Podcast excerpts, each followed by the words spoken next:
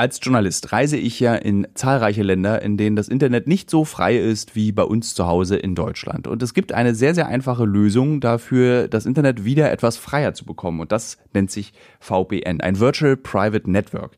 Das klingt alles super nerdig und nach ITG-Unterricht in der 10. Klasse, dass man das irgendwie beherrscht. Wie kann ich da irgendwelche Internetregeln, Grenzen und Verbote umgehen? Das klingt irgendwie auch ein bisschen so düster.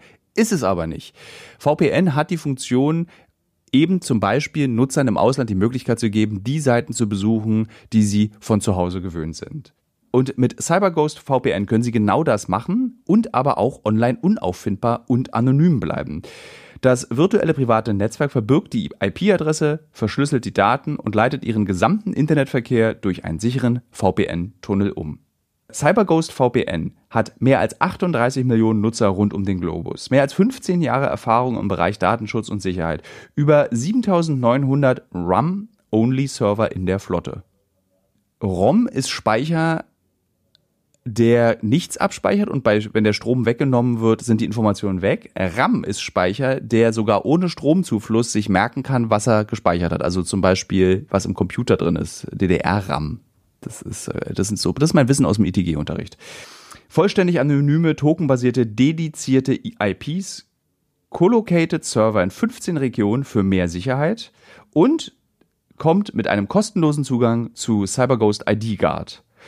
Und was für sehr viele Menschen auch wichtig ist, es gibt keine Logs. Also das, was ihr im Internet besucht, wird nicht abgespeichert. Wer wissen möchte, wie das funktioniert, kann jetzt die nächsten 35 Sekunden nicht überspringen. Wer nicht wissen möchte, wie ein VPN funktioniert, kann einfach sagen, ich höre mir das jetzt mal an. Denn CyberGhost VPN erstellt einen sogenannten verschlüsselten Tunnel zwischen Ihrem Gerät und einem VPN-Server her, der Ihre Aktivitäten so lange verbirgt, wie Sie wollen. Wenn Sie in der VPN-App auf Verbinden klicken, passiert Folgendes. CyberGhost VPN ersetzt ihre echte IP durch eine neue aus der VPN-Datenbank. Ihr Online-Verkehr wird an einen virtuellen VPN-Server gesendet. Alle ihre Daten werden durch einen sicheren Tunnel verschlüsselt. Der VPN-Server stellt dann eine Verbindung zum Zielserver her, der Ihre Webanfrage, die Websites oder Plattformen, auf die Sie zugreifen möchten, verarbeitet. Oder wie es meiner Mutti erklären würde, du bist unsichtbar das Coole ist, wenn man eben seine vertraulichen Daten an ein Unternehmen gibt, braucht man Vertrauen. Und das erfüllt CyberGhost VPN. CyberGhost VPN ist ein weltweit führendes Unternehmen in der Datenschutz- und Sicherheitsindustrie mit über 38 Millionen Nutzern und das meistempfohlene VPN auf Trustpilot.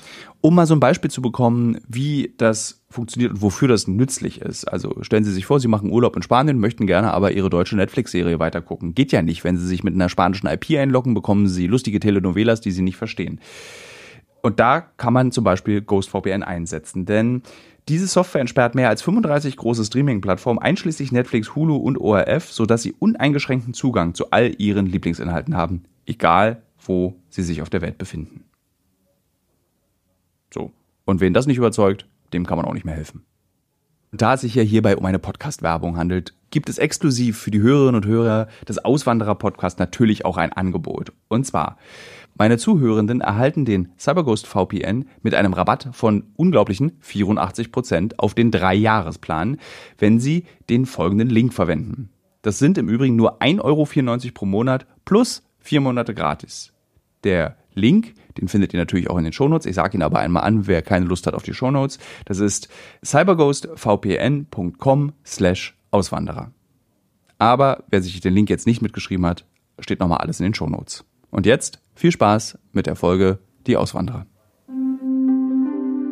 Was ich vor allem spüre, ist so diese Zweiklassengesellschaft. Wie hätte ja fast jeder ein Haus. Mhm. Ähm, aber es gibt dann eben auch so die Schattenseite der Medaille und zwar halt die Leute, die ja die das das hier irgendwie nicht so hinbekommen, aus welchen Gründen auch immer, und äh, auf der Straße landen. Das ist schon sehr heftig. Ja. Und vor allem, also ich bin auch so der Meinung, ich glaube, das könnte eigentlich jedem passieren. Wenn du hier vielleicht nicht wirklich Familie oder Verwandte hast und du hast irgendeine relativ große äh, psychische Störung, dann ist es gar nicht so unwahrscheinlich, dass du auf der Straße landest, sondern es ist vor allem sehr, sehr schwer, da wieder rauszukommen. In dieser Folge trifft Tilo Janina. Janina kommt im Jahr 1993 in Berlin zur Welt. Die heute 29-Jährige lebt gemeinsam mit ihren vier Brüdern und mehreren Kaninchen bis zu ihrem 21. Lebensjahr im Bezirk Charlottenburg. In ihrer Jugend genießt sie das kulturelle Angebot in der pulsierenden Stadt und weiß die Individualität der Stadtteile zu schätzen. Obwohl sie die Vielfalt Berlins liebt, spielt sie schon kurz nach ihrem Abitur während eines Auslandsaufenthaltes in Uganda mit dem Gedanken, auszuwandern. Vielleicht, weil sie dort zum ersten Mal das Leben außerhalb Deutschlands erlebt. Einige Jahre später lernt sie in einer Bar in Spanien einen amerikanischen Soldaten kennen und verliebt sich. Gemeinsam trifft das Paar die Entscheidung, in die USA zu ziehen. Für Janina bedeutet das, sie verlässt ihre Heimat für die Liebe, um sich gemeinsam mit ihrem Freund in Washington DC eine neue Existenz aufzubauen. Trotz der weiten Entfernung zu ihrer Heimatstadt ist Berlin in Janinas Kopf immer noch sehr präsent. Besonders eingebrannt hat sich das typische Geräusch der S-Bahn kurz bevor sich die Türen schließen. Und auch den Geruch des süßlichen Parfüms ihrer Mutter vergisst Janina bis heute nicht. Aber was bedeutet es, für die Liebe auszuwandern? Und wie nimmt Janina als Deutsche das Leben im Land der unbegrenzten Möglichkeiten wahr? Ich sitze gerade in Washington DC in Sichtweite, würde ich fast sagen, des ja, Pentagon. So fünf Minuten entfernt, ja. Ähm, in einem Penthouse, ganz oben in einem Haus. Und mir gegenüber sitzt eine junge Frau. Und wir beide sprechen jetzt mal darüber, was es bedeutet, im 21. Jahrhundert in die USA auszuwandern. Weil ich glaube, das letzte Mal, die letzte große Auswanderungswelle in die USA, das war so im 19. Jahrhundert für mhm, Deutsche. Ja. Und äh, was ich ganz spannend finde für unser Gespräch gleich ist, ich bin jetzt eine Woche in den USA gewesen, war schon sehr oft in diesem Land, habe verschiedenste Regionen gesehen und war jetzt in West Virginia, in Parkersburg und das ist eins der ja, ich würde sagen, ärmsten, eine der ärmsten Regionen der Vereinigten Staaten. Und ich muss ehrlich zugeben, ich war schockiert von der Armut. Also man erwartet ja viel in den USA, aber so eine zermürbende Armut hätte ich in diesem Land nicht vermutet. Deswegen erste Frage an dich. Warst du auch überrascht, als du zum ersten Mal gesehen hast, wie die Wirklichkeit dieses Landes aussieht?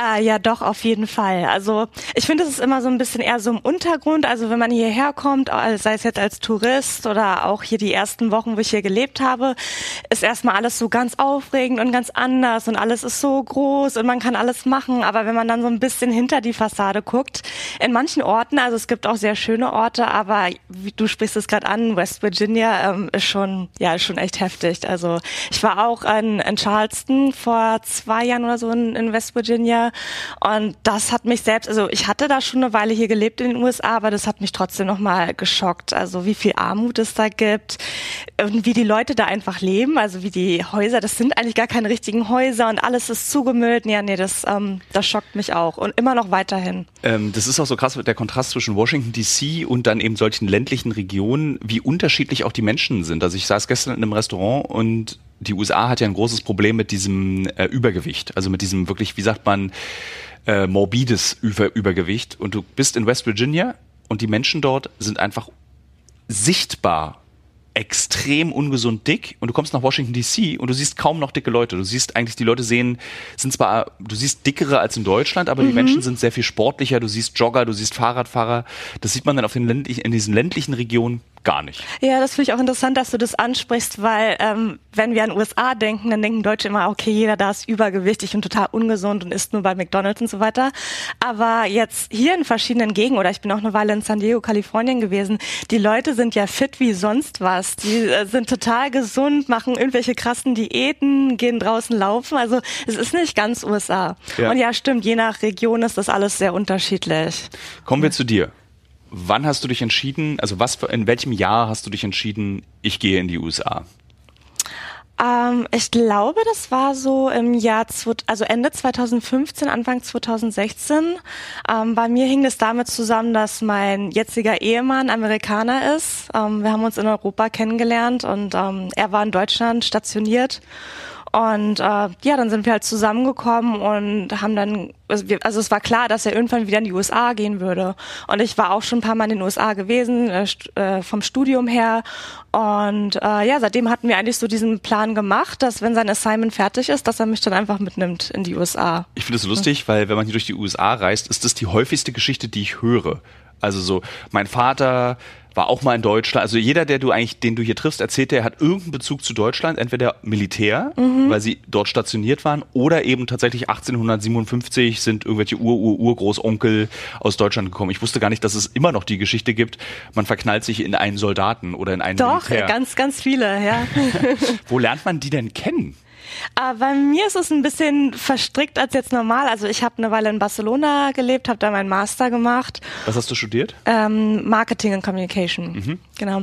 Und ähm, er war dann äh, stationiert in Stuttgart und äh, er kam auch gerade erst nach Europa. Also ich war auch ganz frisch in Barcelona und er war ganz frisch in Deutschland.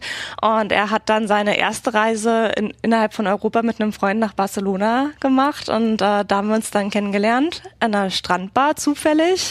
Also ja, ich, wir wir wollten damals, also ich war mit Freunden unterwegs, wir wollten Sangria trinken. Überall Was man da so macht. Ja, nee, alle Beachbars waren voll. Wir sind quasi die, den ganzen Strand lang gelatscht und dann die allerletzte ähm, war da war ein Riesentisch und da saß er und der Rest war frei. Und dann haben wir uns halt da hingesetzt und kamen dann ins Gespräch. Wir hatten dann eben auch eine Homeparty, dann kam er dahin und dann kam so eins zum anderen und dann hatten wir erstmal eine Fernbeziehung zwischen ja. Spanien und Deutschland. Ironischerweise halt, obwohl ich Deutsche bin, musste er dann immer nach Spanien kommen für mich. Super international ja. auf jeden Fall auch dieses irgendwie eine Fernbe als Deutsche in Barcelona mit einem Ami in Deutschland eine Fernbeziehung über, zwischen Spanien und Deutschland. Genau, ja. Ähm, und als du ihn dann kennengelernt hast, war dann, also war das relativ schnell große Liebe oder war das so mal gucken, wo das hinläuft? Ich weiß ja nicht, die Amis sind ja so, glaube ich, ein bisschen anders in Beziehungen führen als ja, Deutsche. Also ich glaube, bei den Amis, da muss man ganz schön aufpassen. Ähm, ich hatte jetzt in meinem Fall sehr viel Glück.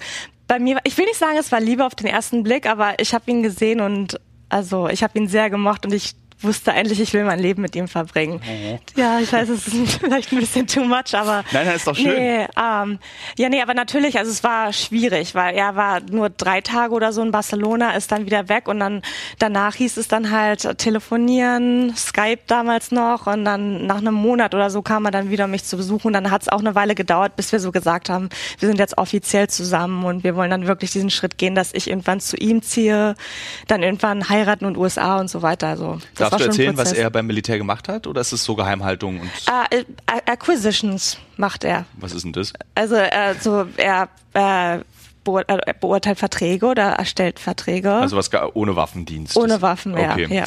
Ähm, und warum seid ihr nicht in Deutschland geblieben? Also ich meine, wenn, wenn man sich jetzt, also rein auf dem Papier, so was so soziale Absicherung, Zahnarztbehandlung betrifft, ist ja eigentlich Deutschland das bessere Land. Auch wahrscheinlich für deinen Mann. Also so, weil alles ein bisschen einfacher ist im sozialen Leben. Das ist nicht so dieser harte Wettbewerb. Man, also ich meine, ihr wohnt schön, ich sehe es ja hier. Also es ist jetzt nicht so, dass ihr im großen Struggle euch offensichtlich befindet, aber warum nicht in Deutschland geblieben? Also das wäre erstmal nicht so unbedingt einfach gewesen, weil er ja bei der Air Force erst gebunden an die Assignments, die er da kriegt. Mhm. Das heißt, er kann nicht sagen, er bleibt jetzt einfach für mal in Deutschland, sondern es sind Assignments, die gehen meistens so drei Jahre und die sagen einem dann, wo man hin will. Das heißt, ähm, bei uns war klar, es muss dann irgendwann wieder in die USA gehen. Und ähm, ihm hat Deutschland sehr gut gefallen. Ähm, ich liebe auch Deutschland, aber ich, also für mich war das irgendwie eher so ein Abenteuer, in die USA zu gehen oder generell Deutschland zu verlassen. Also ich war auch schon, bevor ich ihn kennengelernt habe, super viel im Ausland und habe auch schon im Ausland gelebt. Und von daher, ich weiß nicht, war Deutschland für mich irgendwie so langweilig, weil es war immer so dieses Bekannte, es ist nichts Aufregendes passiert. Und äh, von daher fand ich das eigentlich gar nicht so schlecht, dass mhm. sich jetzt so die Möglichkeit für mich eröffnet hat, dass ich eben auch in den USA oder sonst wo leben kann. Es gab es da auch, gab es da einen Moment des Haderns oder war eigentlich so klar, wir fahren auf jeden Fall in die USA, wir leben dort? Oder gab es da auch so ein Abwiegen? Ich meine, Familie, Freunde, soziales Umfeld, das lässt du ja alles zurück in mhm. dem Fall. Also so, wie habt ihr diese Entscheidung getroffen? Also ich weiß nicht, ich war als er mir das das erste Mal erzählt hat, eigentlich schon total dabei und seitdem okay. habe ich meine Entscheidung nie äh, geändert. Also klar, es ist hart mit Familie und Freunden, aber auch gerade dadurch, dass wir so lange dann zusammen in Deutschland gelebt haben und wussten, wir müssen irgendwann in die USA, hatte jetzt zum Beispiel meine Mutter auch viel Zeit, sich so innerlich darauf vorzubereiten, dass ich dann irgendwann nicht mehr da bin. Wie zieht man eigentlich in die USA? Also was nimmt man da mit? Ist es, da hast du dann so einen Container irgendwie mit, deinen Hab, mit deinem Hab und Gut oder ist es Ja, ein, ein also- Koffer und ein Rucksack? Nee, so äh, das Glück ist, äh, wenn du in der Air Force bist, die regeln das dann alles für dich. Ah. Also die zahlen auch den Umzug. Das heißt, bei uns kamen Leute, haben alles mitgenommen. Also wir haben sogar auch das Auto aus Deutschland mitgenommen. Die zahlen alles. Wirklich? Ja. Ist hier in der Wohnung irgendwas, was ich gerade sehe, was aus Deutschland ist? Ähm, tatsächlich gar nicht so viel, weil die Möbel, die haben wir eigentlich neu gekauft. Wir, Warte, ich lasse dich kurz unterbrechen. Ich sehe gerade auf dem Hochzeitsfoto von euch, Mhm. dass dein Partner äh, POC, wie sagt man hier, schwarz. schwarz. Ist. Ja. Äh, äh, das finde ich tatsächlich total spannend. Hattest du, ich muss leider ganz direkt diese Frage stellen, hattest du in Deutschland Rassismuserfahrungen, dass du mit einem schwarzen Amerikaner zusammen bist? Nein. Okay. Komplett was gar das nicht. Erste, was mir sozusagen eingefallen ist, ist, Äh, ich hätte auch gedacht, dass es hier und da mal irgendwie Probleme gibt, aber gar Ja. nicht. Also eigentlich sogar ganz im Gegenteil. Ähm, er fällt in, in Europa ziemlich auf, da, dadurch, dass er schwarz ist und auch, dass er so groß ist und alles. Aber die Leute haben, wenn überhaupt, eigentlich immer eher so positiv reagiert und wollten mit ihm reden oder manchmal wollten sogar irgendwie Fotos machen und so. Also was wiederum auch so ein bisschen rassistisch klingt. ja, ja, nee, so, ja, nee, schon, oh, aber mal, also die, waren aber, Mann. die waren aber ganz nett und Ja. alles und so, von daher war das okay. Ja, nee, also ich kann eigentlich nicht sagen, dass wir da irgendwie mal was Okay. hatten. Wie alt bist du? 28 wird morgen 29. Oh, ganz Ja. Mhm. knapp davor. Äh, Und dann ist er bald 30. Wie alt ist dein Mann? know. Ähm, 41. Okay. Geht ja, ist ja äh, ein okayer, hier ist lustig, dadurch, dass ich es so seltsam betone, ist es, klingt so, als wäre es nicht okay, dass der Altersunterschied so groß ist. Ja. Ähm, Aber er hat sich sehr gut gehalten. Und äh, wenn ich wenn ich Leuten das sage, die glauben das immer gar nicht, dass der so alt ist. Die sagen, er sieht aus wie vielleicht Anfang 30 oder ja, so. ich kann das, ich sehe das auf den äh, Bildern und ich kann das bestätigen. Der ist übrigens gerade beim Sport, er kommt, glaube ich, demnächst wieder, dann, dann Ah, siehst du okay. ihn vielleicht sogar, ja. ähm, dieses für die Liebe irgendwo hingehen ist ja ein schönes Motiv. Was musstest du dafür aufgeben, dass du für die Liebe hier hinkommen konntest? Ich meine, Mhm. mit 28, da hat man wahrscheinlich noch nicht so 100, oder das war ja dann ist ja ein bisschen länger her jetzt schon, mit Anfang Ich habe ihn 20 mit äh, 21 oder 22 kennengelernt. also mit 22, da ist, steht einem ja noch die Welt offen. Mhm. Ähm, aber was, musstest du was aufgeben, um herzukommen? Ja, auf jeden Fall. Also das Heftigste war eigentlich dadurch, dass er immer verschiedene Assignments in verschiedenen Ländern hat, mussten wir halt immer viel rumreisen. Ähm, das war halt damals so, ich habe in Barcelona meinen Master fertig gemacht, habe dann gesagt, okay, ich gehe zu dir nach Stuttgart. Da haben wir dann ein knappes Jahr zusammengelebt. Und eigentlich sollte er irgendwie noch zwei, drei Jahre oder so dort bleiben. Aber dann haben sie ihm gesagt, nee, wir verlegen dich jetzt nach Kaiserslautern, nach Rammstein. Und das ist halt ja so gut zwei Stunden von Stuttgart entfernt. Und das war für mich dann so, shit, jetzt bin ich extra hier wieder zurück nach Deutschland, äh, habe meinen Job in Barcelona aufgegeben, habe hier einen neuen Job und jetzt geht's schon wieder weiter. Also wir haben uns dann damals auch dazu entschieden, dass ich erstmal noch eine Weile in Stuttgart bleibe, damit ich bei meinem Job und so bleiben kann. Aber natürlich nicht für ewig. Also ich glaube, ich war dann noch so ein Jahr oder so da.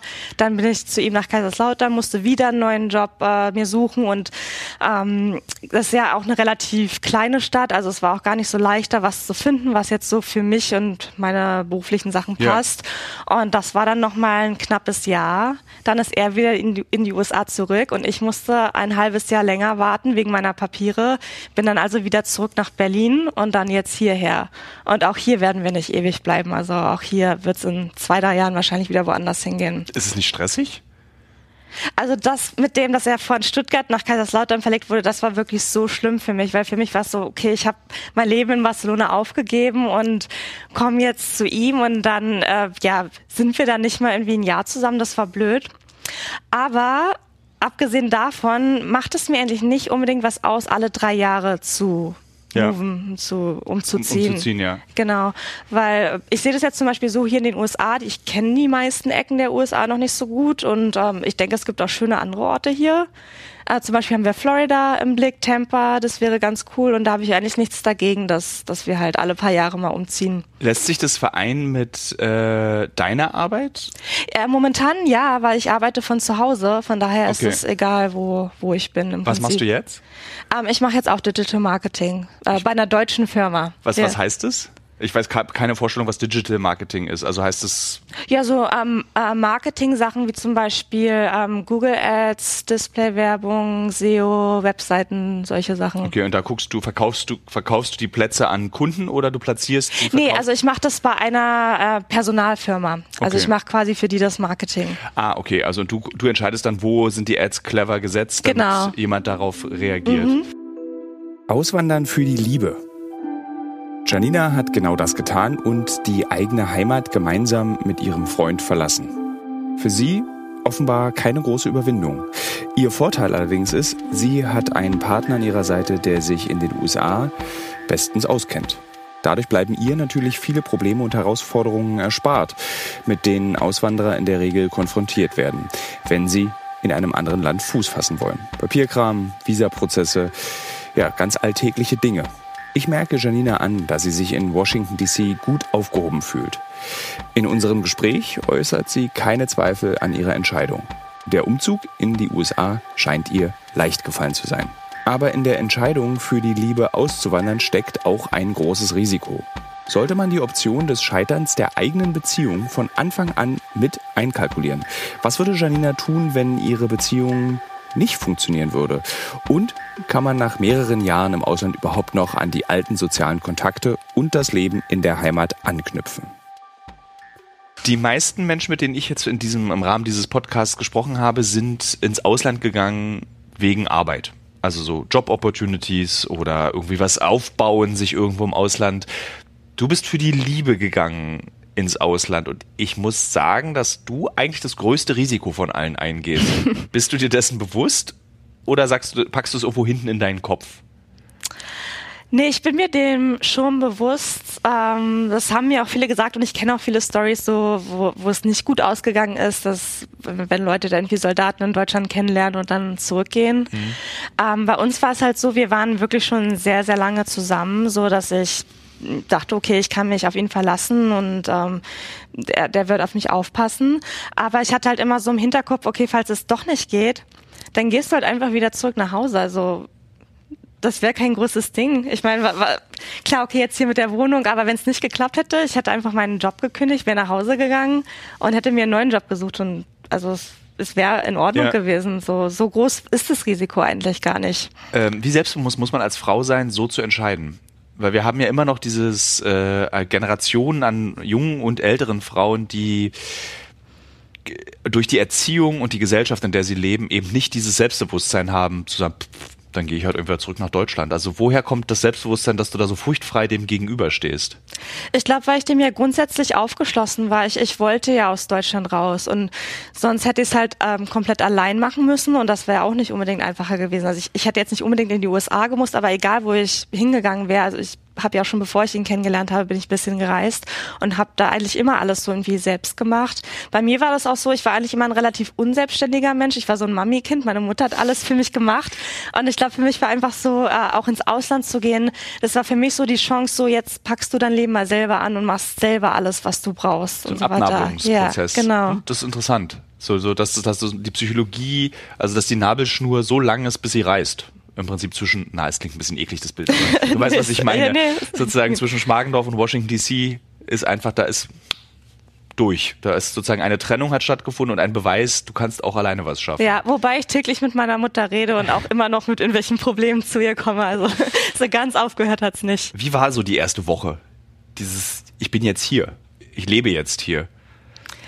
Ähm, es war schon schwierig. Ähm, ich kam damals ähm, Ende November, glaube ich, an und das war gerade so die Weihnachtszeit und da war so viel los. Also da wurde mein Mann da auch durch seine Arbeit und so da ständig auf irgendwelche Events, Weihnachtsfeiern und so eingeladen und ich musste mich dann erstmal so zurechtfinden, so von wegen, okay, jetzt wird hier nur noch Englisch gesprochen, jetzt muss ich mich mit diesen komplett anderen Menschen irgendwie zurechtfinden. Ähm, ja, ich glaube, ich habe das so aktiv manchmal gar nicht so richtig äh, gemerkt, aber dann so nachts oder morgens ähm, ist mir dann schon irgendwann aufgefallen, okay, es ist eigentlich echt eine ganze Menge, was du, was du gerade machst. Und ich glaube, es hat äh, insgesamt so einen Monat gedauert, bis ich so aus dem Gröbsten raus war. Aber es war natürlich auch eine super interessante Zeit, äh, ja. eben alles hier zu erkundschaften. Wie erkundet man das dann und mit welchem Ziel? Also so gehst du dann, ich gehe jetzt in die Mall und guck mal, was die amerikanischen Produkte sind? Oder ist es so, also was guckt man sich an, um sich bewusst zu machen, ich lebe jetzt hier oder ich gewöhne mich daran? Geht, geht man ins Zoo, ins Museum? Was macht man da? Zum einen, wir haben hier eine sch relativ schöne Gegend, wie du schon sagst, wir haben die Mall hier zehn Minuten von uns entfernt. Also wir sind die ersten Tage erstmal so ein bisschen überall rumgelaufen hier, direkt in der unmittelbaren Umgebung. Und dann sind wir auch nach DC reingefahren. Äh, mein Mann hat schon mal, hat schon zwei Assignments hier gehabt, das heißt, er kannte DC sehr gut, haben uns da so die ähm, Denkmäler und alles Mögliche angeguckt. Ja, und sind einfach super viel rumgelaufen. Wir mussten auch, äh, also mein Mann war schon vor mir da, er hatte also die Wohnung und alles hier schon secured, aber äh, Möbel, damit hat er noch auf mich gewartet, also Bett und sowas hatten wir ja. natürlich, aber so, das haben wir dann auch die ersten Tage gemacht Die ersten Tage und Wochen. Das klingt alles so einfach. Ist es so einfach? Das klingt alles so wie so, äh, wahrscheinlich hilft die US Army, dass es sehr einfach alles ist. Ja. Aber es klingt total easy. Ehrlich gesagt, also es war eigentlich auch relativ easy. Also bei mir ist so, ich habe sehr viel Glück, dass ich meinen Mann habe, weil es hier doch sehr viele Sachen gibt, die hier anders gemacht werden. Auch diesen ganzen Papierkram mit meinem Visum und alles ist teilweise ganz schön kompliziert. Aber ja, mein Mann weiß, wie hier alles funktioniert und der hat mir da echt die Hand ausgestreckt und wir konnten alles zusammen machen. Von Habt daher. ihr in Deutschland geheiratet oder hier? In Deutschland. Hat dein Mann manchmal das Bedürfnis zu sagen, wir gehen nochmal zurück in, nach Deutschland und leben da auch nochmal eine Zeit? Oder ist es jetzt hier so, final. Ich bleibe in den USA, ich werde jetzt hier für immer leben. Nee, der ist da eigentlich auch sehr offen. Also ihm hat Deutschland sehr gut gefallen. Ähm, er hat doch gesagt, er könnte mitunter vielleicht bei der Botschaft in äh, amerikanischen Botschaft irgendwie einen Job finden. Mhm. Wie realistisch das ist, weiß ich nicht, weil der spricht auch kein Deutsch und nichts. Und ich glaube, ohne Deutsch in Deutschland ist einfach schwierig, da irgendwie jobmäßig was lernen. zu machen. Aber ich denke mal, der Plan ist, dass wir auf jeden Fall jetzt erstmal eine ganze Weile hier bleiben, äh, viele Jahre. Und dann sind wir eigentlich beide offen, auch nochmal irgendwo anders hinzugehen. Ich persönlich ich würde momentan nicht unbedingt nach Deutschland wollen, eben wie gesagt, weil ich finde, es gibt so viele andere schöne Flecken mhm. auf der Erde. Aber irgendwie so, wir haben neulich darüber geredet, wenn wir irgendwann mal retiren, also wenn wir in Rente gehen oder ja. so, dass wir dann nach Italien oder so oder Costa Brava in Spanien oder irgendwie so was Schönes machen. Ja. Ähm, in zehn Jahren, wenn du so, äh, wenn du so guckst, was wie soll mein Auswandererleben dann sein? Siehst du dich dann noch in den USA oder siehst du dich dann wirklich auch woanders? Oder siehst du dich wirklich sogar als Weltenbürger, der die ganze Welt als Spielball hat, auch durch den Beruf deines Mannes? Mhm. Also ich denke mal in zehn Jahren schon nach äh, USA. Vor allem bis dahin werden wir sicherlich Kinder haben und alles. Und da ist es dann ja nicht mehr so gut, wenn man jetzt ständig irgendwie umzieht. Ähm, mein Mann hat auch jetzt seine 20 Jahre Air Force fast durch. Das heißt, er kann im Prinzip in Rente gehen. Ähm, das ist ja krass. Ja, ja. Ähm, der wird wahrscheinlich noch eine Weile drin bleiben, aber ob jetzt zehn Jahre, weiß ich nicht. Aber auch wenn er halt nicht mehr in der Air Force ist, wir haben ja trotzdem viele Möglichkeiten, noch irgendwo hinzugehen. Also ich würde sagen, in zehn Jahren schon nach USA. In 20, 30 Jahren würde das vielleicht aber wieder anders aussehen. Kann man in dieser Welt, in der wir beide leben und auch dein Mann lebt natürlich, kann man da noch so langfristig planen?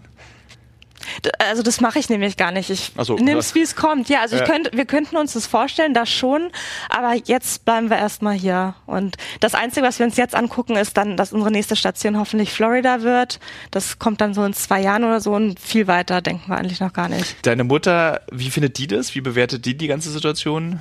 Also die war am Anfang sowas von dagegen. Ähm, die wollte generell nie großartig, dass ich ins Ausland gehe. Immer, oh Gott, wenn was passiert oder das ist doch alles so kompliziert. Ähm, und ich glaube aber mit der Zeit hat sie gemerkt, wie sehr mir das weiterhilft und wie sehr mich das hat im Leben wachsen lassen, so dass sie es jetzt, glaube ich, gut findet. Also auch gerade USA, wie du schon sagst, man hat so viel weniger äh, Schutz in den USA, Krankenversicherung und sowas alles. Ja, es wird bestimmt alles schwierig werden, aber jetzt hat sie halt gesehen, okay, ich bin hier, ähm, ich bin glücklich und jetzt ist sie ehrlich gesagt selber total so äh, interessiert an solchen Sachen und jetzt überlegen sich sogar meine Eltern auch, ob sie irgendwie auswandern. Ähm, Wirklich? Äh, ja, also mal, ich habe einen älteren Bruder, der ist in der Schweiz, ich bin hier in den USA und die sind jetzt so ein bisschen überlegen, Schweiz, USA oder irgendwie was ganz anderes. Also mhm. ich glaube, da sind die Eltern sogar so ein bisschen mit einem mitgewachsen. Das ist äh, auch interessant, wie Kinder ihre Eltern dann irgendwann miterziehen. Genau. Durch dieses, ja. guck mal, Mutter, Vater, mhm. es ist alles gar nicht so schwer und es ist ein tolles Abenteuer, es macht Spaß. Mhm. Ähm, das wirkt so, als hättest du nie Heimweh auch gehabt. Es wirkt alles so, es wirkt total problemlos bis zu dem heutigen Tag. Hattest du mal Heimweh? Ein bisschen schon, weil es war ja auch so, ich kam hier kurz vor Corona und so habe ich dann meine Familie und Freunde ganz lange nicht gesehen. Ich glaube, äh, ja, knapp zwei Jahre. Ähm, und meine Eltern wollten ja auch mal herkommen, sich das hier alles angucken, hatten auch schon ihren Flug gebucht und alles und dann ging ging das doch nicht, weil es irgendwelche neuen Bestimmungen gab wegen Covid. Das war natürlich schon eine, eine harte Zeit, dass man sich so lange nicht sehen kann. Ich vermisse auch meine Freunde sehr. Ich habe sehr gute Freunde in, in Berlin. Aber jetzt halt, äh, wo Covid mehr oder weniger vorbei ist, äh, habe ich ja wieder die Möglichkeit, öfter zu kommen. Also ich bin auch jetzt übernächste Woche bin ich wieder in Deutschland für ah. zweieinhalb Wochen. Was hast du in diesen zweieinhalb Jahren, drei Jahren, ja, drei Jahre ähm, über die USA gelernt, was du vorher nicht wusstest?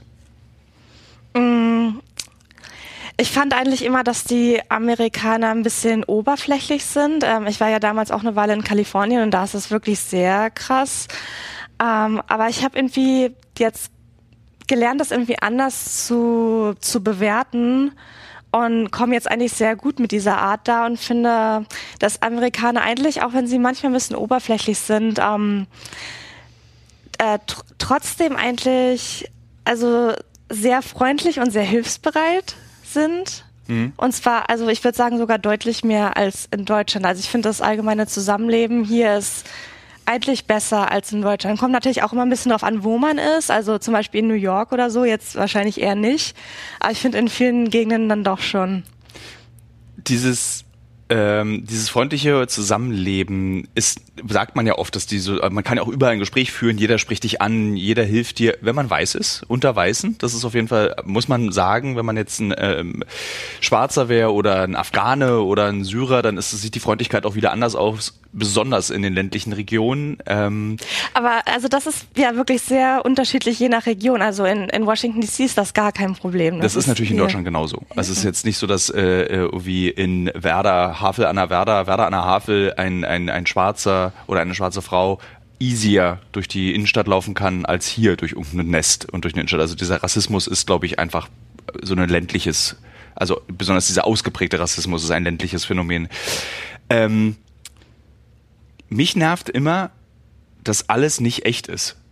Ich bin nach drei Tagen habe ich eigentlich schon die Schnauze voll von den USA, weil alles immer gleich ist. Also jeder Stuhl, jede Türklinke, jeder Toilettensitz, alles ist überall immer gleich.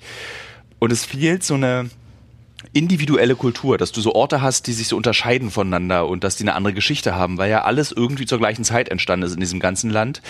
Nervt dich das nicht? Dieses, dass alles immer gleich ist?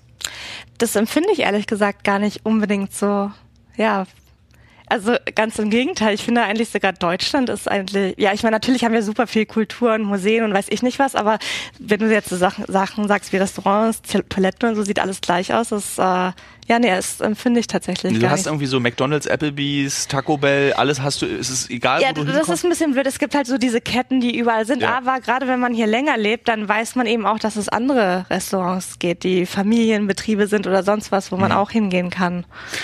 Und auch die Kultur fehlt dir nicht. Dieses, dass du die Möglichkeit hast, wie zum Beispiel in Berlin, so ein unfassbar abwechslungsreiches Leben zu leben. Du würdest sagen, das hast du hier auch. Ja.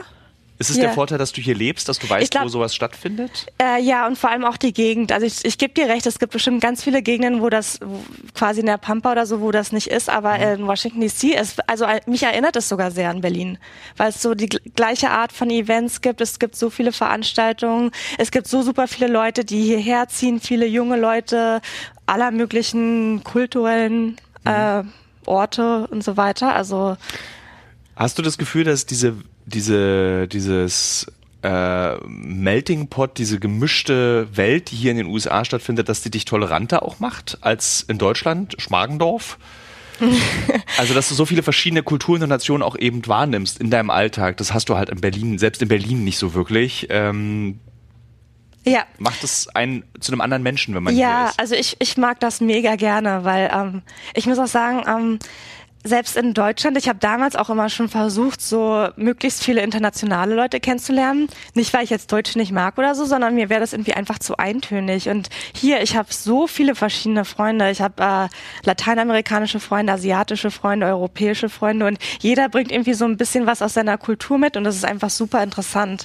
Ich äh, habe zum Beispiel gar nicht so viele amerikanische Freunde, weil vielleicht auch dadurch, dass ich Migrantin bin, kann ich mich besser so mit Leuten verständigen, die das Gleiche machen Ja. wie ich. Aber das ist auf jeden Fall also eine super Möglichkeit, so viele verschiedene Leute kennenzulernen. Das, was du gerade gesagt hast, finde ich total faszinierend. Dadurch, dass ich Migrantin bin, das ist ja etwas, was wir in Deutschland eigentlich nur assoziieren mit so Südosteuropäern, äh, äh, Zentralasiaten, das ist so, dieses Wort ist so negativ besetzt in Deutschland, finde ich. Ähm, mhm. hast, verstehst du jetzt Migration anders als möglicherweise der Durchschnittsdeutsche? Und zwar auch kulturübergreifend. Natürlich hast du so eine 1A-Migration, erlebst du super privilegiert, alles ist toll. US Army bezahlt dir deinen Umzug, also sozusagen 10 von 10 Punkten. Mhm. Aber dieser Migrationsbegriff, hast du dafür jetzt ein anderes Empfinden, nachdem du selber zu einer Migrantin wurdest? Ja, ein bisschen. Und zwar, es wird ja immer diskutiert, ob das in Ordnung ist, wenn man Leute fragt, wo sie her sind. Also du fragst jetzt beispielsweise eine Schwarze, wo bist du her? Und das ist dann rassistisch, weil du damit implizierst, dass sie halt nicht in Deutschland geboren ist und so weiter. Und das habe ich irgendwie immer nicht so verstanden und fand das ein bisschen übertrieben. Aber momentan ist es zum Beispiel bei mir so, die Amerikaner, die, die wissen sofort, dass ich nicht von hier bin. Also schon bevor ich den Mund aufmache, an der Art, wie ich aussehe, an meiner Kleidung und dann allerspätestens, wenn ich rede. Ich habe so einen kleinen Akzent, nicht super viel, aber man hört es dann doch doch. Mhm. Und äh, ich finde, das ist ähm, jetzt finde ich das noch okay, weil ich noch nicht so lange da bin. Aber ich glaube, wenn ich jetzt zum Beispiel hier zehn Jahre lebe oder so und dann trotzdem irgendwie die Leute immer sagen, ah, du bist ja gar nicht von hier, von wo bist du denn? So, dass, dass mich das echt stören würde, glaube ich, weil es ist so ein bisschen so, du gehörst hier nicht her oder du bist nicht eine von uns. Es ist auch vor allem nervig, habe ich gelernt. Also dass die Menschen, die immer wieder gefragt werden, wo kommst du her, also zum Beispiel bei uns im Büro arbeitet jemand, der ähm, Eltern aus Vietnam hat, mhm. ähm, die in der DDR äh, dann gearbeitet haben und unser Kollege äh, ist eben Leipziger. Und er wird halt oft gefragt, wo kommst du wirklich her? Und er sagt halt, aus Leipzig. Ich komme, ich bin in Leipzig geboren. Ich mhm. komme aus Leipzig. Nee, nee, nee, nee. Wirklich. Wo kommst du denn? Er, ich, der verlässt er den Raum, ja. weil das, er meinte, das ist passiert so oft. Und er findet es einfach übergriffig und nervig. Also vor allen Dingen an oberster Stelle, es nervt. Wenn du immer wieder sagen musst, dass du aus Leipzig kommst, obwohl, weil du, wir beide würden uns ja nicht fragen. Also als Berliner fragt man sich schon, aus welchem Bezirk kommst du, mhm. trifft dann in seinem Kopf auch die Entscheidung. Schmargendorf. ähm, aber das, das ist, äh, ich finde ich tatsächlich einen sehr spannenden Aspekt, dass du selbst, also dass du einfach das als jetzt schon so, es könnte irgendwann ein störender Punkt werden, genau. dass du genau. nicht dazugehörst, obwohl du eigentlich dazugehörst. Ja. Momentan stört es mich noch gar nicht, weil ja. im Gegenteil, ich finde, es eröffnet so ein Gesprächsthema, weil, ähm, wie du schon vorhin angesprochen hast, jeder hat hier irgendwie einen Bezug zu Deutschland, sei es jetzt, dass irgendwie Verwandte in Deutschland leben oder dass man mal da war oder dass man sich gerade eine Documentary angeguckt hat oder irgendwie sowas. Also es eröffnet auch so viel Gesprächsmaterial, aber ich glaube, irgendwann würde es mich nerven. Es ist eine sehr interessante Frage. Besonders wenn sich weiß gelesene Menschen diese Frage stellen, nämlich wie fühlt es sich eigentlich an, ein Migrant oder eine Migrantin zu sein? Und diese Frage können die meisten von uns wahrscheinlich nicht beantworten, weil sie noch nie in der Rolle eines Migranten waren. Und auch wenn man weiß ist und ins Ausland geht, man als Migrant immer noch unfassliche Privilegien genießt. Durch den Umzug in die USA hat Janina allerdings diesen Perspektivwechsel am eigenen Leib erfahren. Aber aufgrund ihrer privilegierten Position wird sie wohl nie das erleben, was äh, People of Color oder andere Migranten, die zum Beispiel nach Europa fliehen, jeden Tag erleben. Rassismus, strukturelle Diskriminierung und purer Hass bleiben Janina erspart. Und das nur, weil sie weiß ist. In meinem Gespräch mit Janina spüre ich allerdings das Gefühl, nicht so richtig dazuzugehören und anders behandelt zu werden, macht auch ihr zu schaffen. Wenn selbst Janina in ihrer Position die Rolle als Migrantin teilweise negativ wahrnimmt, kann man nur ansatzweise erahnen, wie es Menschen bei ihrer Migration geht, die nicht so privilegiert sind wie sie, die nicht für die Liebe, sondern zum Überleben ins Ausland gehen. Wie nimmt Janina als Deutsche und als Migrantin die Art der Menschen in ihrer Wahlheimat wahr? Und wie unterscheidet man als Kulturfremder, was echt ist und was nicht? Janina sagt, dass sie die Höflichkeit und Hilfsbereitschaft der Amerikaner zu schätzen weiß. Aber gelingt es ihr auch, den Schleier der Oberflächlichkeiten zu durchdringen und in den USA echte Freundschaften zu schließen? Hast du in den USA schon Menschen kennengelernt, wo du sagen würdest, das sind richtig enge Freunde, da kann ich mit Schmerz und äh, Kummer auch hingehen? Äh, ja, und zwar äh, vor allem europäische Freunde, muss ich sagen. Ja. Warum? warum? Also warum ist es, warum sind es eher Europäer als Amerikaner? Weil die Art des Redens miteinander dann doch wieder anders ist? Ja, und ich glaube, also hier sind viele so, ja, Party und hierhin und dahin und das sind so Sachen, das sind keine wirklich tiefen Freundschaften, die sich da entwickeln. Und ähm, also zum Beispiel eine gute Freundin, die ich hier habe, ist Ungarin und die kam halt auch, also die kam jobmäßig hier in die USA, mhm. die kannte hier auch niemanden. Und ich glaube, bei ihr war es dann zum Beispiel auch so, dass sie, dass sie so ein bisschen so einen festen Kontakt gesucht hat, weil sie komplett alleine war. Und das ist dann halt ein bisschen anders als jemand, der hier irgendwie als Au pair ein Jahr hinkommt und nur Party machen will. Dieses doch manchmal recht konservative amerikanische Leben, ist dir das schon begegnet? Also könntest du dir auch vorstellen, also ich habe sehr viele Menschen getroffen, wo die Frau zu Hause ist und der Mann arbeitet. Könntest du dir dieses Modell auch vorstellen oder würdest du sagen, nee, das ist nichts für mich? Nee, also langfristig auf keinen Fall. Ähm, wenn wir irgendwann mal Kinder haben wollen, dann könnte ich mir schon vorstellen, eine Weile zu Hause zu bleiben. Äh, das ist ja hier in den USA, also da gibt's ja auch überhaupt keine Rechte. Also hier ist es eigentlich so, du gebärst dein Kind und einen Tag später gehst du wieder arbeiten. Mhm. Das könnte ich mir jetzt nicht vorstellen, sondern ich hoffe, dass wir da den Luxus haben werden, dass ich halt eine Weile zu Hause bleiben kann. Aber ansonsten ist für mich ganz klar, dass ich arbeiten will. Ich will ja auch irgendwo selbstständig sein und mein eigenes Geld verdienen. Und äh, das, das sieht mein Mann eigentlich ganz genauso. Wie lange bist du jetzt in den USA? Seit November 2019. Ähm, also direkt vor der Corona-Pandemie. Genau, ja. ich hatte echt super Glück, weil die haben erstmal alles mit Visum und so auf Eis gelegt während Covid. Mhm. Und ich war halt direkt davor, danach habe ich noch alles geregelt. Ich habe vor zwei Tagen auf einem Schiff im Ohio River eine Deutsche getroffen, die 1994 zufälligerweise ausgewandert ist und die hm. konnte kaum noch Deutsch. Oh Gott. Hast du davor Schiss? Ähm, nicht wirklich, weil also mir ist meine deutsche Identität hier schon sehr wichtig. Ähm, mein Arbeitgeber ist deutsch, also es ist eine Firma geführt von Deutschen. Das heißt, da spreche ich eigentlich größtenteils Deutsch. Alle unsere Meetings sind in Deutsch. Dann habe ich äh, ja täglich Kontakt zu meiner Mutter und auch zu Freunden und kenne auch hier einige Deutsche. Von daher, also ich will nicht sagen, ich rede hier fast mehr Deutsch als Englisch, das nun nicht, aber so so 50-50 an einem normalen Arbeitstag rede ich eigentlich sehr viel Deutsch. Hast du keine Angst, dass das irgendwie so ausfadet? Also, dass die Freundschaften in Berlin immer blasser werden, der Kontakt zu deiner Mutter immer ein bisschen blasser wird, weil wenn man so weit auseinander ist, ist es eigentlich fast unvermeidbar, dass diese Kontakte so langsam ja. rausfaden aus dem Leben. Und vor allem, das, das bin ja nicht nur ich. Also zum Beispiel meine zwei besten Freunde, die eine hat äh, ihren Pflegedienst äh, aufgemacht und ist da super beschäftigt und ja. meine andere Freundin ist äh, studiert in Bulgarien. Das heißt, die werden ja mittlerweile, also wir gehen alle jetzt so auf die 30 zu und jeder fängt jetzt so ein bisschen an, so sein eigenes Ding zu machen und eine Familie zu gründen und so, dann wird das ja sowieso alles immer ein bisschen schwieriger. Ähm, aber dennoch denke ich, dass die Freundschaft trotzdem stark genug ist, dass wir auf jeden Fall in Kontakt bleiben und das ist ja auch manchmal so, dass gerade so die Leute, mit denen man nicht jeden Tag redet, das sind teilweise deine besten Freunde, weil da, zu denen kannst du kommen nach einem Jahr oder so und alles ist, als wäre nie irgendwie was mhm. passiert. Du bist trotzdem, du knüpfst da an, wo du das letzte Mal aufgehört hast mit denen. Das ist, ich, ich weiß, es so spannend finde, wenn man mit dir über die USA spricht. Ist, also es klingt alles super, aber es muss doch auch was geben, was dich tierisch nervt. Was, es muss doch auch hier etwas geben, was scheiße ist ja, ähm, die, die Kriminalität und generell, ah. dass Sachen hier nicht so sicher sind. Also kommt natürlich auch wieder auf die Gegend an. Wir sind hier eigentlich in einer sehr guten Gegend hier in Arlington, aber also selbst hier ähm, werden ständig in Autos, wird ständig in Autos eingebrochen.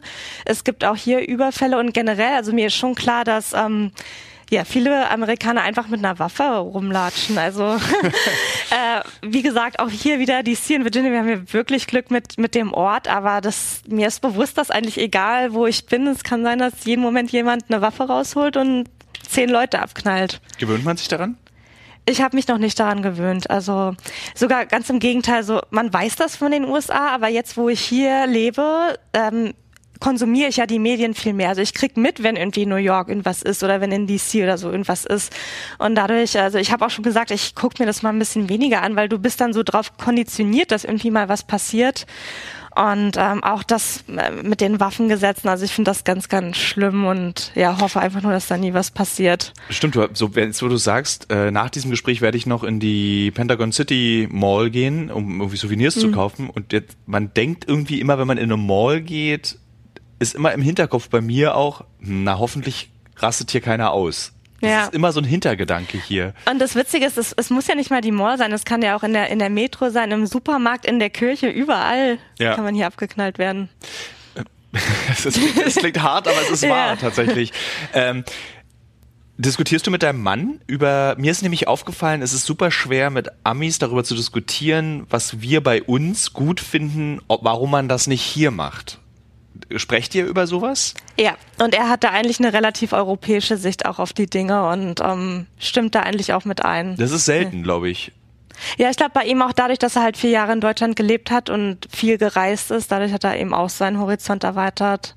Ist er, Ja. also ist er auch für striktere Waffengesetze, für freie Krankenkassen, also um äh, Krankenkasse für jeden, solche Dinge? Ja, genau. Also es ist auch generell oft so, dass äh, die Leute, die in der Air Force oder so sind, die sind da oft ein bisschen aufgeschlossener für solche Sachen, weil sie eben viel gereist sind und eben auch gesehen, hat, wie, gesehen haben, wie Dinge auch laufen können. Ist diese Aufgeschlossenheit möglicherweise der Kern eurer Liebe und deswegen funktioniert sie, dass er eben aufgeschlossen ist?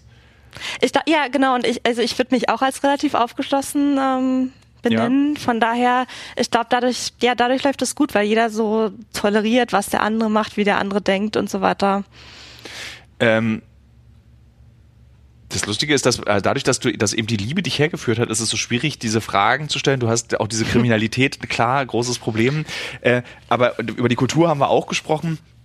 Was ich natürlich dieses, was mich zum Beispiel auch total nerven würde, wäre dieser Verkehr. Also, dass, dass du als, als Fußgänger keine Rolle spielst. Dass das so alles ums Auto sich dreht.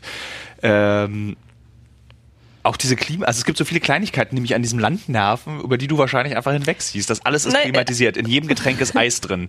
Äh, als ich hier in deine Wohnung kam, habe ich mich gefreut, dass du Wasser mit Kohlensäure hast, weil das so schwer ist zu bekommen hier. Aber das sind alles so die Sachen, das, äh, das, das figurest du out. Also das, das kriegst du dann alles mit. Ich habe auch erstmal eine Weile Wasser mit Kohlensäure gesucht, aber dann irgendwann weißt du, wie es ist. Und Verkehr ist ja, also ja, ich fahre auch echt ex extrem ungern Auto hier. Ähm, ich fahre eigentlich fast nie Auto. Macht mir auch auf jeden Fall Angst. Aber Public Transport ist hier eigentlich auch echt gut. Oder du läufst oder nimmst Fahrrad oder so. Was ist es, was du vermisst? Ähm, das deutsche Essen. Also, oder beziehungsweise die Produkte, die man in Deutschland kaufen kann. Ähm, ja, das Essen hier ist auf jeden Fall nicht so gut. Es, es fehlen mir erstmal so grundsätzlich so, so Sachen wie ein guter Kartoffelsalat oder so schöne, schöne Wurst aufs Brötchen und Brot generell. Ja. ja, das ist eigentlich so fast das, was mir hier am meisten fehlt. Ähm, die haben eigentlich, also die Supermärkte sind hier so riesig, aber ähm, trotzdem, die haben gar nicht so eine Auswahl. Also die haben dann halt 60 Käsesorten oder so oder 60 verschiedene Müslis, aber so die, die Sachen, die ich eigentlich will, das haben die gar nicht. Und auch ist die Qualität äh, nicht so gut wie Das in Deutschland. gerade bei Käse finde ich es witzig. Du stehst dann vor diesem riesigen Käseregal in den USA und du hast das Gefühl, du guckst eigentlich auf 60 mal denselben Käse Genau. von 60 verschiedenen Firmen. Genau. So, Cheddar ist der eine Käse und dann ist der andere auch so ein, Milch, so ein Milchkäse einfach, so ein blasser. Und dann einfach davon das ganze Regal voll. Einfach eine ganze Wand voller Cheddar. Und Ganz genau. So, Tja, hm, ist jetzt auch nicht so das Beste der Welt. Ich dachte mir auch, ich bin bekloppt. Ich bin in so einem riesigen Supermarkt und find, weiß nicht, was ich kaufen soll. Ja, weil es halt, es gibt gar nicht so diese Auswahl, wie es einem suggeriert wird. Hast du manchmal das Gefühl, das ist meine Erkenntnis, die will ich dir nicht aufzwängen, deswegen frage ich es Mhm. trotzdem, indem ich dir meine Erkenntnis vorher sage, dass man hier in den USA auch so ein bisschen erkennen kann, so Capitalism gone wrong. Dieses zu viel, zu groß und den Menschen vernachlässigen. Spürst du das hier auch manchmal? Also was ich vor allem spüre, ist so diese Zweiklassengesellschaft. Ähm, ich glaube, es gibt hier sehr viele Leute, die leben hier sehr gut und können hier auch mit der vergleichsweise gleichen Arbeit wie jetzt in Deutschland hier mehr erreichen, mehr Geld machen und schöner leben. Also zum Beispiel hätte ja fast jeder ein Haus. Ähm, aber es gibt dann eben auch so die Schattenseite der Medaille und zwar halt die Leute, die ja die das das hier irgendwie nicht so hinbekommen, aus welchen Gründen auch immer und äh, auf der Straße landen. Also das habe ich in der Form eigentlich noch in keinem anderen Land, selbst irgendwie in Afrika oder so, gesehen, dass du einfach, du hast so Zelte von 30 Leuten und die, die leben da, die pinkeln auf die Straße, die sind total am Ende.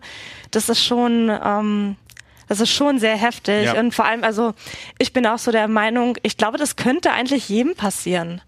Weil ich habe den Eindruck, zum Beispiel viele dort haben psychische Probleme und da gibt es zum Beispiel hier nicht so dieses krasse Auffangnetz wie in Deutschland. Wenn du hier vielleicht nicht wirklich Familie oder Verwandte hast und du hast irgendeine relativ große äh, psychische Störung, dann ist es gar nicht so unwahrscheinlich, dass du auf der Straße landest, sondern es ist vor allem sehr, sehr schwer, da wieder rauszukommen. Macht dir das nicht Angst? Mir würde das total Angst machen. Ja, macht mir Angst. macht mir Angst, weil ich, wie gesagt, ich erhebe mich gar nicht über diese Leute, sondern im Gegenteil, ich denke, es könnte im Prinzip auch mir passieren. Das ist ein großes Risiko, was du eingehst dann, wenn du, wenn du dir diese, wenn diese Furcht existiert. Oder sagst du dann so, ja, wie verhindert man das? Weil ich glaube, dass kaum einer derjenigen, die auf der Straße leben, jemals den Wunsch hatten, auf der Straße zu leben. Das ist nicht so, dass die das geplant haben, dass das ihre Karriere ist. Kann man das in den USA, kann man dem vorbeugen? Also jetzt für dich, kannst du dem vorbeugen, dass du nicht auf der Straße landen wirst? Ja, also ich denke mal, wenn man einen guten Job hat und auch so ein gutes soziales Umfeld, dass man äh, viele Leute kennt oder mit Familie gut ist, so dass man eben weiß, okay, die, mhm. die passen auf mich auf, wenn irgendwie mal was passiert. Und dann eben natürlich auch auf seinen psychischen Gesundheitsstand äh, aufpassen, weil ich glaube, was manchen auch passiert, die sind zum Beispiel vielleicht irgendwie Top-Manager, die arbeiten super viel, die arbeiten irgendwie 18 Stunden am Tag und die haben dann irgendwann so total den Burnout und dann geht's psychisch einfach total bergab. Mhm. Und dem kann man halt vorbeugen, wenn man eben sagt, okay, ich arbeite, aber ich arbeite nicht zu viel, ich mache verschiedene Sachen, die für, für meine Gesundheit, für mein Wohlbefinden und so weiter. Aber es ist natürlich eine super privilegierte äh, Position, sowas zu sagen. Also ich denke mal, viele Leute auf der Straße, die hatten, die hatten diese Wahl nicht, die kommen vielleicht schon aus super prekären Familienverhältnissen, wo die Eltern Drogen genommen haben oder mhm. sonst was. Das ist natürlich ein bisschen schwieriger dann. Hast du das Gefühl manchmal, wenn du hier bist, dass den Amerikanern ihre eigene Gesellschaft entgleist? weil ich das Gefühl habe, durch dieses Drogenproblem, äh, Energieproblem, dieses äh, äh, marode Highway-System, also alles ist ja auch recht äh, bröckelig. Also man hat nicht das Gefühl, dass es so top-notch, äh, beste Hightech, die gerade ist. Also sie produzieren für die Welt Hightech, aber im eigenen Land wirkt alles recht brüchig, ist immer mein Eindruck. Also hast du eben das Gefühl, dass diese Brüchigkeit dazu führt, dass dieses Land den eigenen Leuten entgleitet? Also äh, was ich hier eher finde, was äh, ein bisschen so die Gesellschaft spaltet, ist so, es gibt diese zwei Lager von Leuten, die Demokraten und die Republikaner und du bist hier halt wirklich entweder Demokrat oder Republikaner und das stachelt sich immer mehr auf und auch unter Trump war es ganz schlimm, auch jetzt unter Biden, dass so Leute ähm, gar nicht mehr miteinander reden und irgendwie nur noch Sach also so politische Sachen eben finden wie ein Amoklauf oder so, um sich um das gegenseitig für die politische Agenda zu nutzen. Und ich denke mal, das, das gab schon immer so ein bisschen, weil das hier eben so sehr strikt eingeteilt ist. Du bist entweder das oder das. Aber das hat sich in den letzten Jahren noch sehr viel verschlimmert und das äh, spiegelt sich dann natürlich auch auf die Gesellschaft wieder und auf, auf das ganze System äh, ja, ich hoffe, es hat das, Sinn gemacht. Das macht total Sinn. Und, ja. auch, und ähm, kannst du davor die Augen verschließen? Wenn du hier lebst, kannst du sagen, ich will das ignorieren, ich möchte eigentlich damit nichts zu tun haben, aber zum Beispiel habe ich jetzt Leute auch wieder getroffen, die sagen, es wird tatsächlich eine Revolution geben. Es wird zu einem Bürgerkrieg kommen.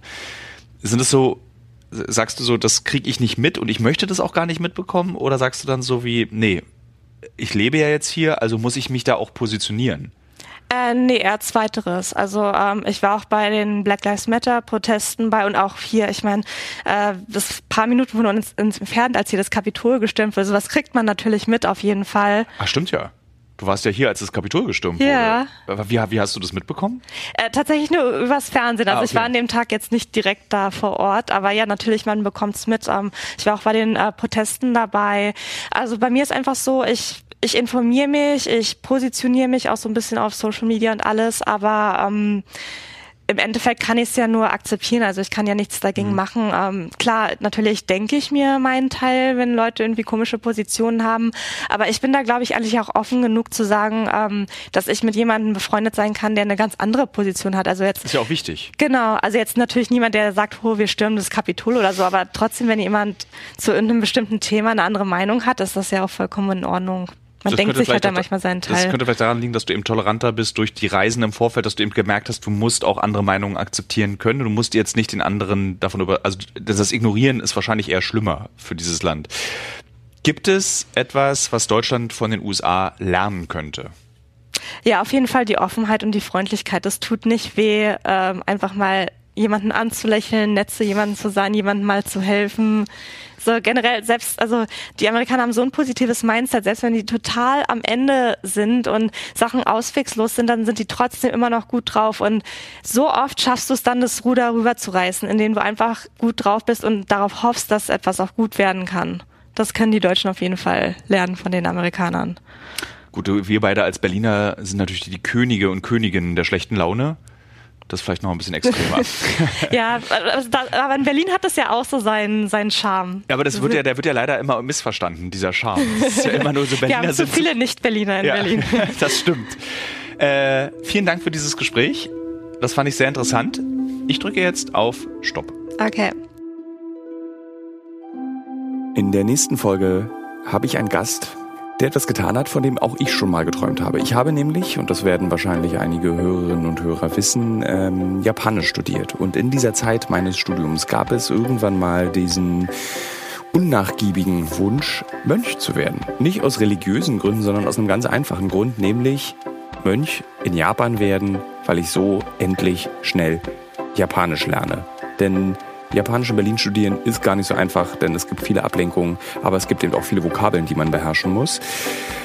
Ähm, ich bin mit Josko verabredet. Er kommt aus ursprünglich aus dem Raum Frankfurt am Main, ist Deutsch-Kroate und ist Bergmönch geworden. Und um das zu werden, hat er Prüfung gemacht und er wird mir erzählen, warum er in Japan Mönch werden wollte, was ihn bewegt hat, in dieses Land zu fahren, was doch so ganz anders ist als ähm, jedes andere Land in dieser Welt und warum er diesen beschwerlichen Weg gegangen ist.